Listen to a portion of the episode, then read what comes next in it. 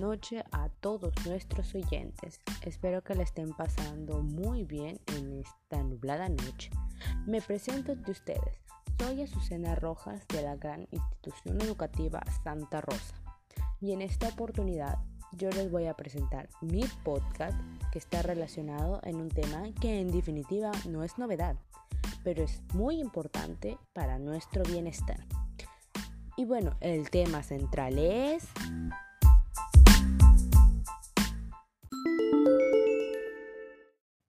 Las causas y consecuencias que trae la contaminación del aire.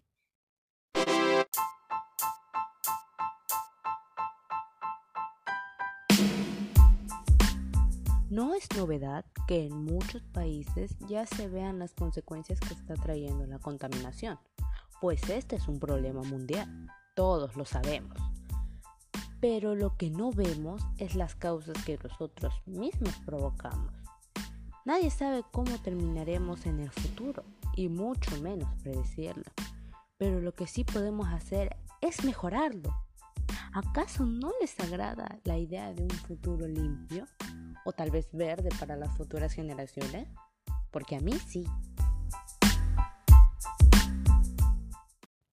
Pero ya en serio, ¿es posible mejorar nuestro ambiente para un futuro mejor?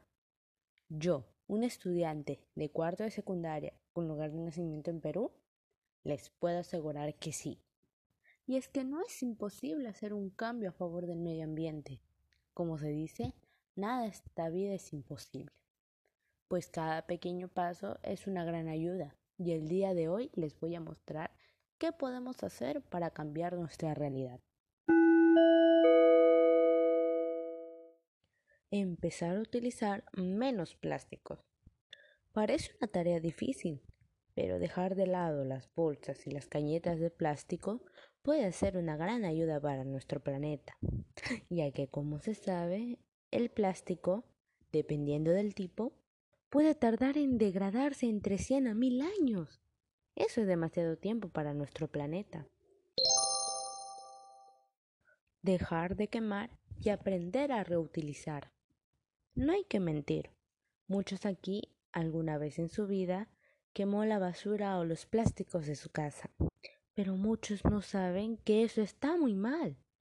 Muy aparte de que contamina el aire, daña la capa de ozono. Y como todos sabemos, esa capa es un protector de los excesivos rayos UV y es que lamentablemente el no tener un control de estos factores dañinos puede llegar a afectarnos y aunque no lo crean, ya hay países que lo viven.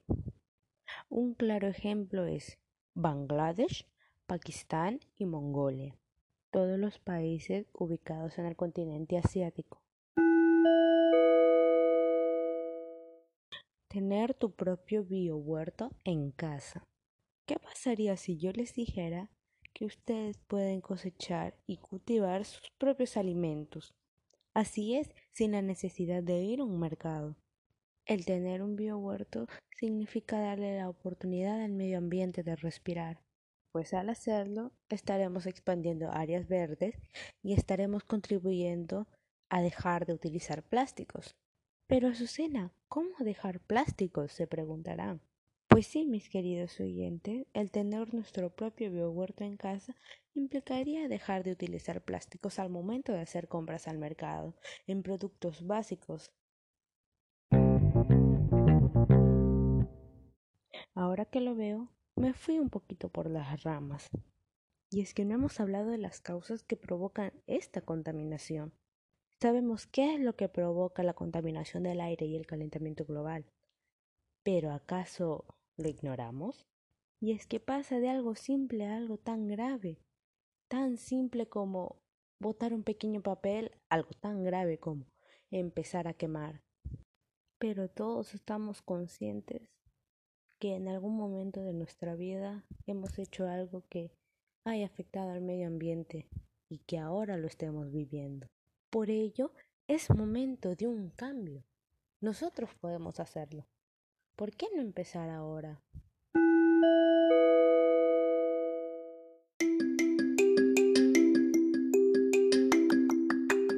Bueno, mis queridos oyentes, esto es todo por el día de hoy.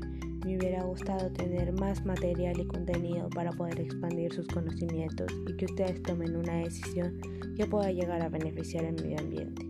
Pero recuerden, el planeta necesita un respiro. Seamos ese oxígeno. Ha sido un gusto con todos y todas. Buenas noches.